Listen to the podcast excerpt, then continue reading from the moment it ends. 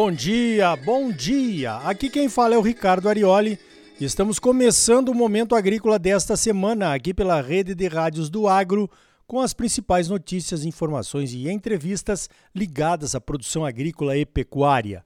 O oferecimento é do Sistema Famato Senar, Sistema Sindical Forte e Agropecuária Próspera. Vamos às principais notícias da semana? Então veja esta. Semana de carnaval complicada. Alguns fatos preocupantes foram destaque na mídia, além daquelas notícias de sempre sobre o carnaval. Que famoso brigou com quem, as fantasias ou a falta delas, os enredos das escolas, as musas e por aí vai. O carnaval do agro aqui em Mato Grosso é nas colheitadeiras, colhendo soja, e nas plantadeiras, plantando milho e ainda algum algodão. Me lembra a fábula da cigarra e da formiga. Mas cada um no seu papel, né? A primeira notícia preocupante foram os focos de gripe aviária na Argentina e no Uruguai em aves selvagens. Na Argentina já foram reportados nove casos confirmados e mais 100 suspeitas estão em análise. No Uruguai, um caso apenas foi confirmado. Esses casos nas fronteiras do Brasil preocupam, mas ainda não há indícios de contaminação em granjas de aves. O Serviço Sanitário da Argentina está em alerta e já anunciou medidas e orientações para os produtores e empresas, assim como aconteceu aqui no Brasil. Na semana anterior ao carnaval, eu estive em Brasília, em reuniões no Ministério da Agricultura, representando a Comissão de Grãos da CNA, e o pessoal está mobilizado. O Brasil nunca teve nenhuma ocorrência de gripe aviária em sua história. Esse surto atual já foi registrado em 70 países, sendo 12 países aqui nas Américas, do Norte, Central e do Sul. O vírus da influenza aviária ou gripe é de alta transmissibilidade e se propaga através da migração de aves silvestres, geralmente. Mas pode se propagar pela carne de aves contaminadas, pois o vírus resiste ao congelamento.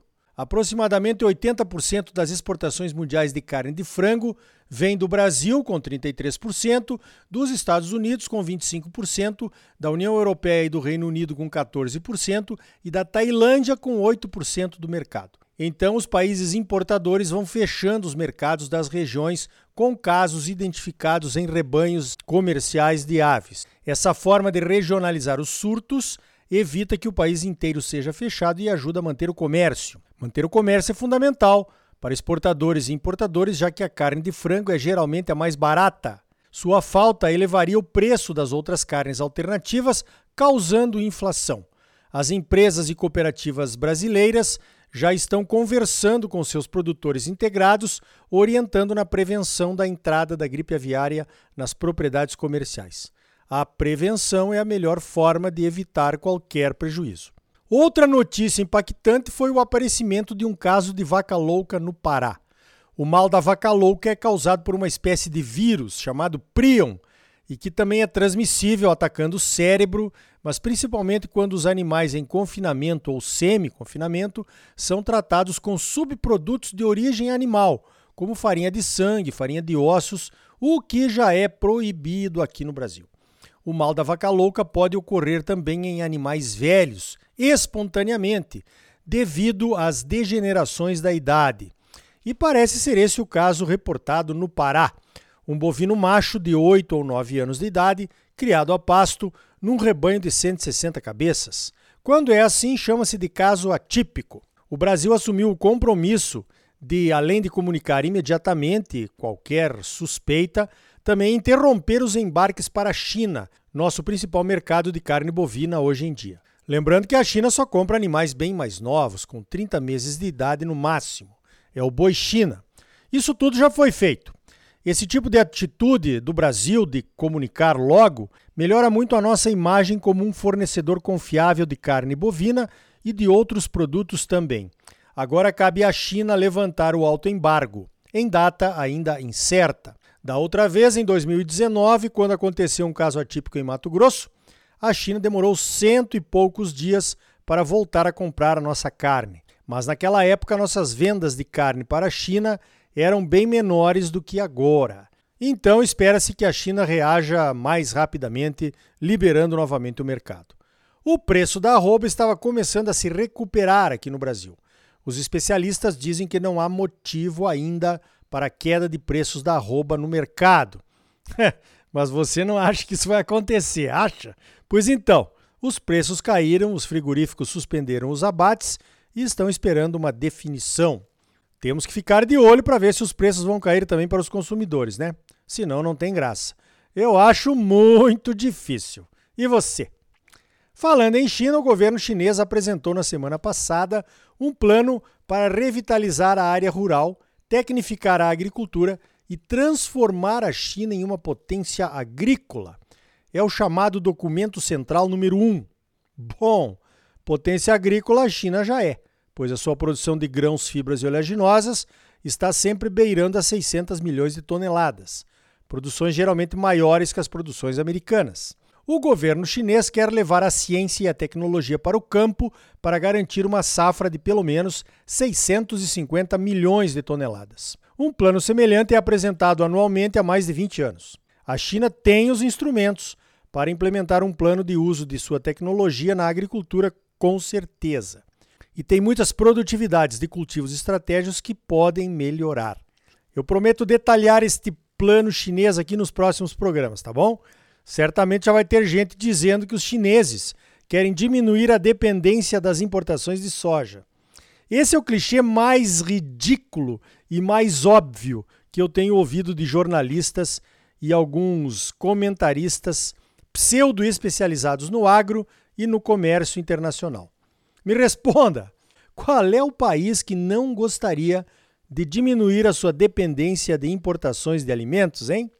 Então, Olha só, para aumentar suas produções, suas produtividades e diminuir seus custos de produção, os produtores estão sempre de olho em novidades e na boa informação. Em março começam a acontecer as feiras agropecuárias aqui em Mato Grosso, que de forma geral tratam exatamente disso, né? Maiores produções, melhores produtividades e menores custos de produção. Depois dessa pandemia que suspendeu tudo, a vontade do pessoal de participar sendo do agro ou não, é grande. Então marque aí. O Farm Show de Primavera do Leste vai acontecer entre os dias 14 e 17 de março, promovido pelo Sindicato Rural e seus apoiadores. O ponto alto do Farm Show é a vitrine tecnológica, uma das melhores do estado, com 70 canteiros de mil metros quadrados cada um, mostrando que há de melhor em tecnologias de produção para os produtores que participarem da feira. O show Safra de Lucas do Rio Verde vai acontecer entre os dias 21 e 24 de março. O ponto forte, além das mostras de tecnologias, são as palestras, que vão tratar de temas variados como a cigarrinha do milho e alguns exemplos de pesquisa que a Fundação Rio Verde realiza lá no seu campo experimental. Esse ano, pela primeira vez, o Show Safra vai ter um pavilhão dedicado à pecuária de corte para apoiar esse movimento enorme que está acontecendo aí dos sistemas integrados de produção, é claro. Apareci Superagro 2023 vai acontecer entre os dias 28 e 31 de março em Campo Novo do Parecis.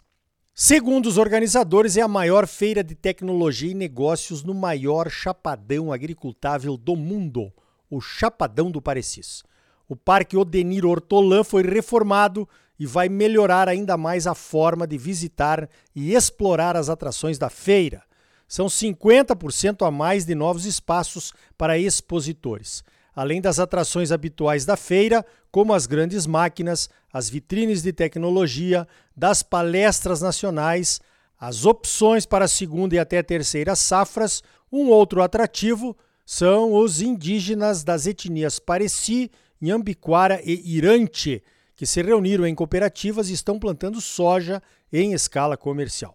Eles fazem questão de participar da Pareci Superagro para contar a sua história, mostrar seus projetos de desenvolvimento humano e social e, é claro, conhecer as novas tecnologias como empreendedores que são. Coloca aí na sua agenda, Pareci Superagro 2023, semeando agora um futuro de inovação, de 28 a 31 de março uma realização do Sindicato Rural de Campo Novo do Parecis com o patrocínio do Senar Mato Grosso e da AproSoja. Então tá aí, no próximo bloco mais notícias comentadas para você. E ainda hoje, como é que a Bahia deu um salto em produtividade de soja e quais as novas oportunidades de empreendimentos que estão acontecendo por lá. E também o mercado de soja com o mestre Leone Severo, da Sim Consult, figurinha carimbada aqui do Momento Agrícola. Olha, tem um ditado espanhol que fala da importância do conhecimento acumulado com a experiência e que diz mais ou menos assim: El diablo sabe mais por viejo do que por diablo. Então, o Leone Severo vai compartilhar as suas experiências aqui conosco. E aí? Tá bom ou não tá? É claro que tá bom. Você só merece o melhor. Voltamos em seguida com mais momento agrícola para você, no oferecimento do Sistema Famato Senar. O agro é a força do Brasil. Sistema sindical forte e agropecuária próspera. Participe do seu sindicato rural. Voltamos já com mais momento agrícola para você. Música